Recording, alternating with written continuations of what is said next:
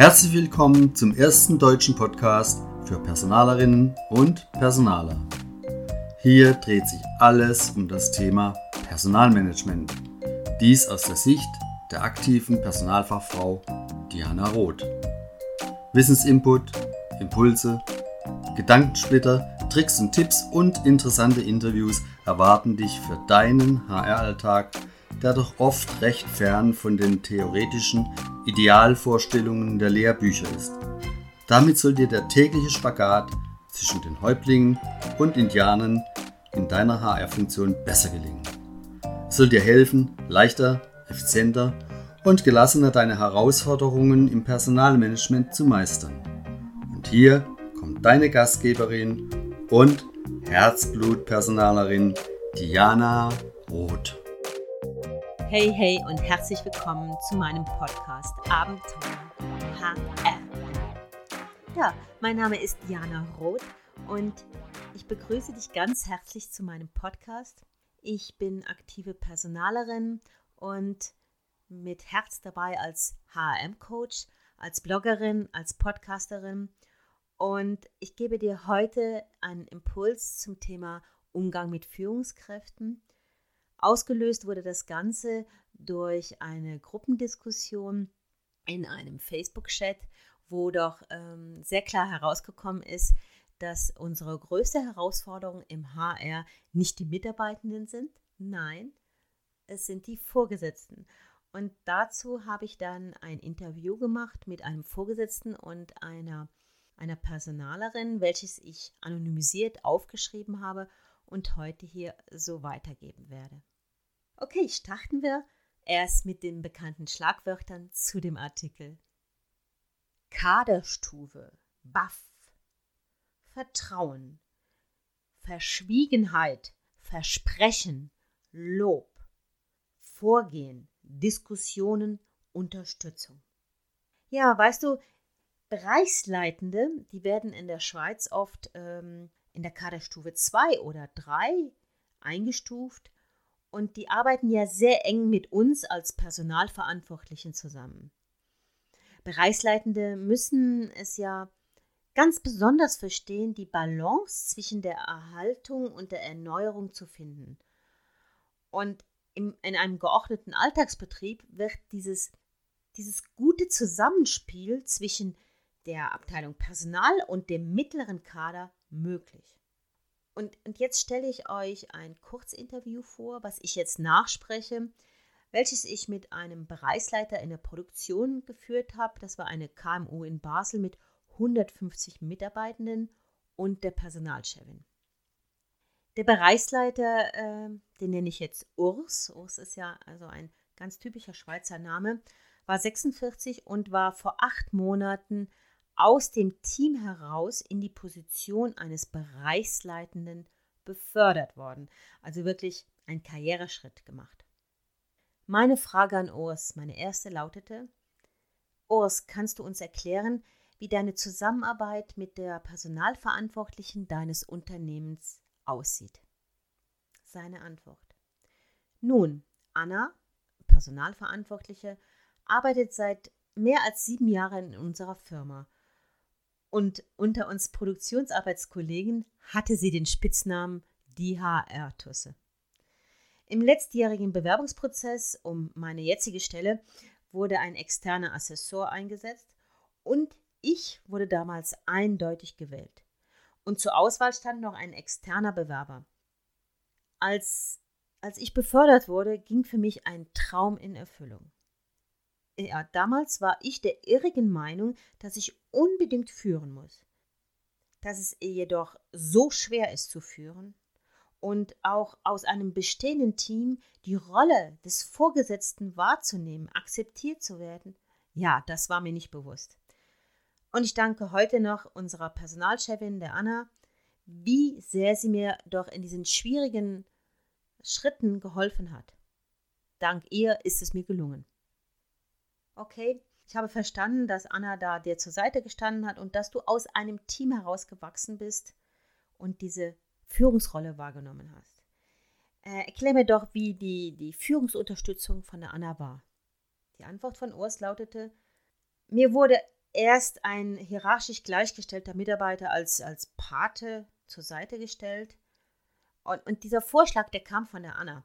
Und für mich war das anfänglich sehr hilfreich. Aber mein Pate, der nahm mich nicht nur unter die Fittiche, sondern, und das gefiel mir eben nicht, der gab mir ständig Ratschläge, was ich wie zu machen muss äh, haben. Und dann stellte sich heraus, dass seine Ratschläge nicht auf mein Team passten, aber ich habe das frühzeitig erkannt und habe mich dann wieder an Anna gewandt. Meine Rückfrage aufgrund seiner Schilderung war dann, warum hast du das damals nicht mit deinem Vorgesetzten diskutiert? Warum bist du zur Personalverantwortlichen gegangen? Das hat mich nämlich dann sehr interessiert. Und der Urs antwortete mir, diese Frage ist berechtigt. Ich wollte meine offensichtlichen Zweifel und vielleicht Unfähigkeiten nicht bei ihm deponieren. Ich wollte mein Gesicht nicht verlieren. Mir fiel es also viel einfacher, mich der Personalverantwortlichen zu öffnen und die nächsten Schritte zu besprechen.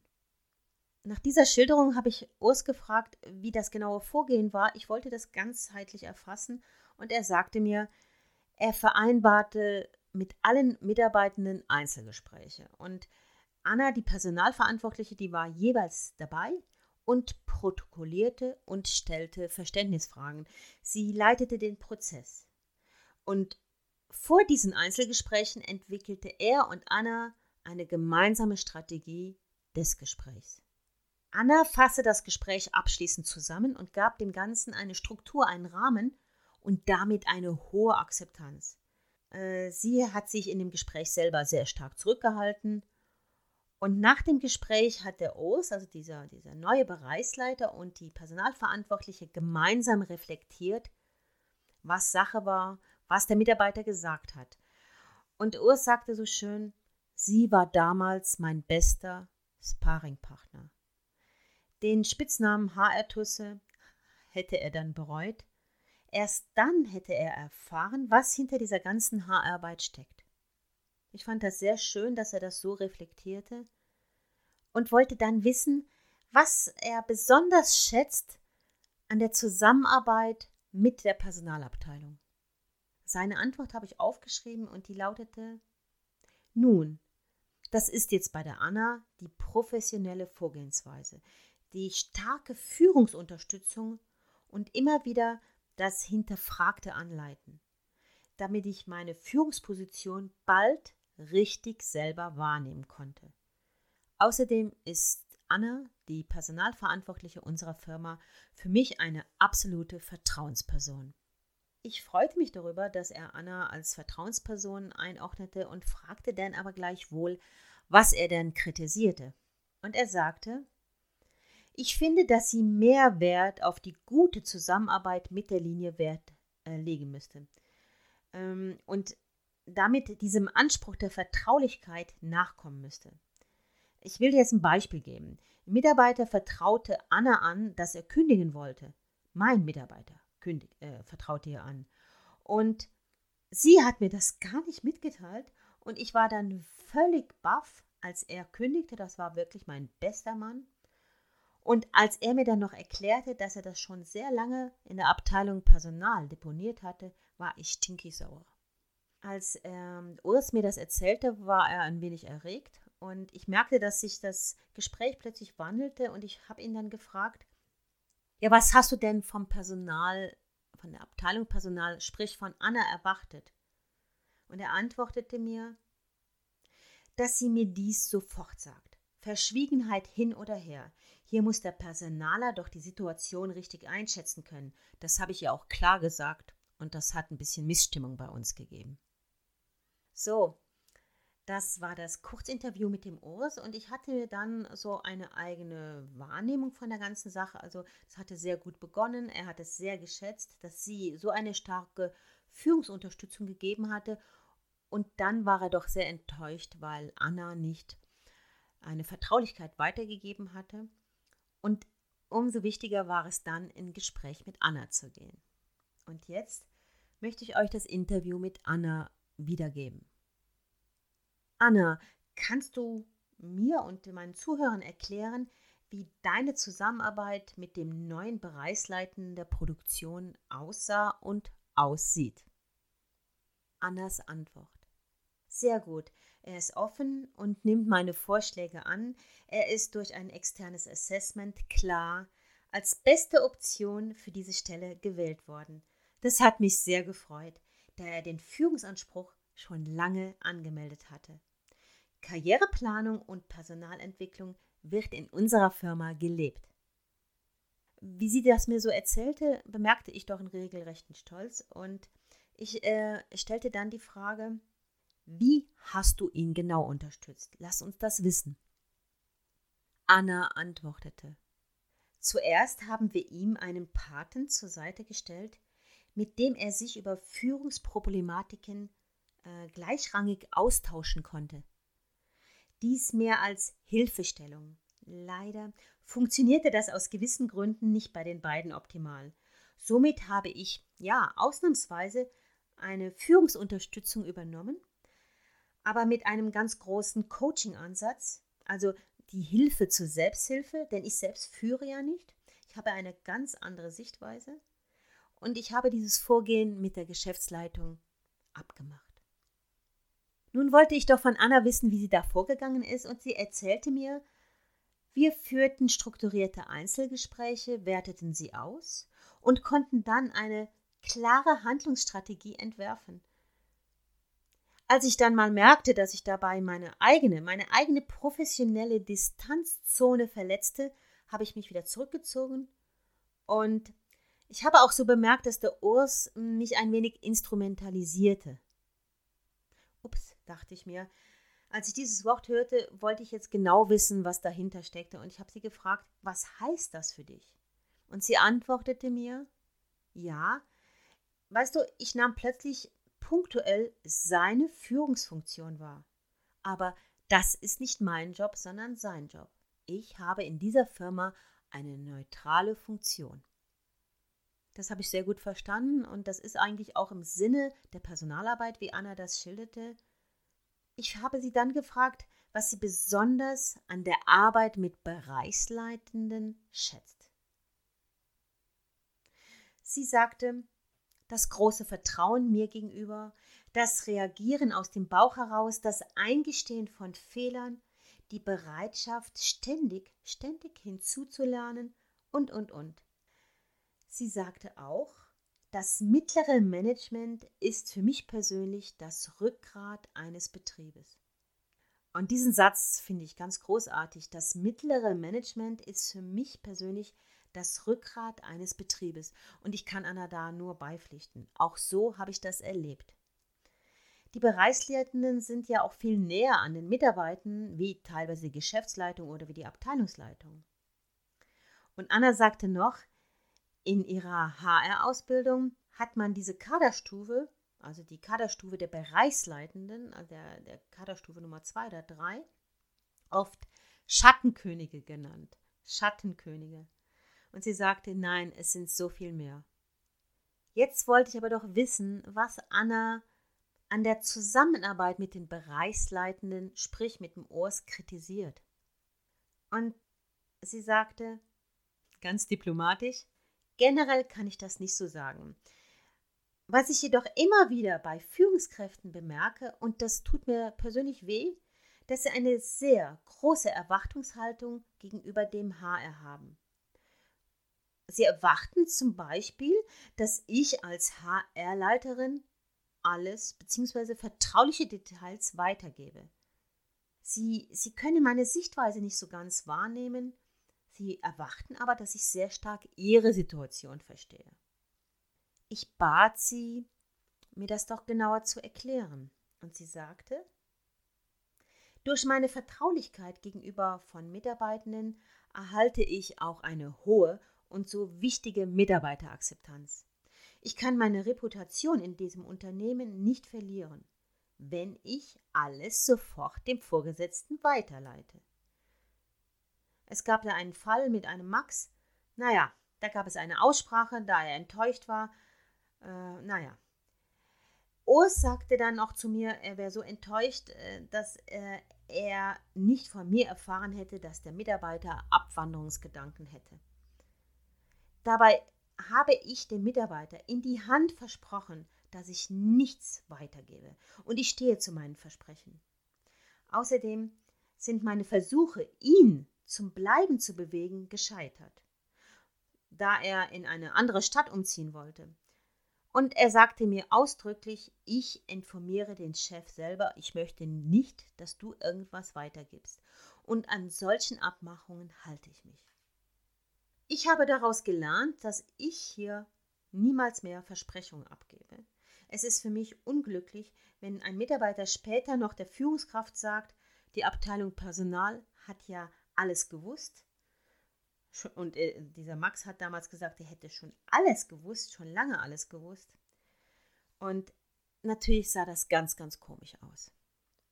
Und damit beende ich das Interview, die Weitergabe von meinem Interview und bemerke doch sehr gut beide Sichtweisen. Einmal dieser Vorgesetzte, der in diese neue Rolle reinschlüpft, der gewisse Erwartungshaltungen hat und dann eine sehr neutrale Personalerin, die ihre eisernen Regeln hat und auch da meiner Meinung nach richtig vorgegangen ist, wie es zu Missverständnissen kommen kann.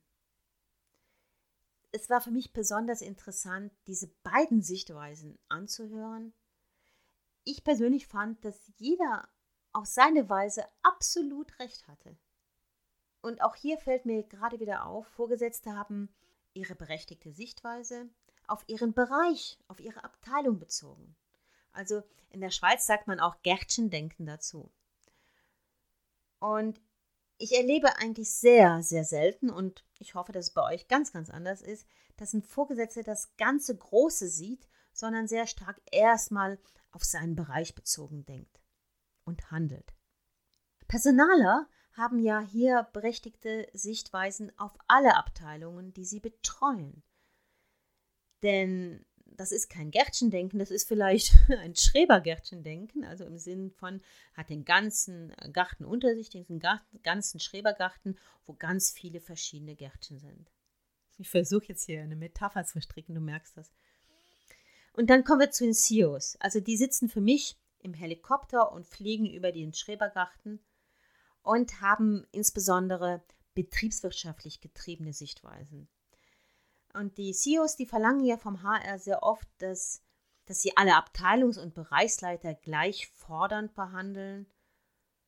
Und, und erstaunlicherweise tauchen sie dann immer wieder in völlig, völlig andere Entscheidungswelten ab, wenn es dann in, aus ihrer Sichtweise Sinn macht.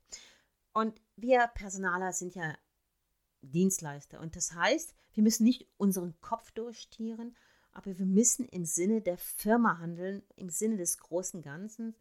Und das möchte ich jetzt einfach mal als Impuls reingeben und mich würde sehr, sehr interessieren, wie ihr das im Alltag seht.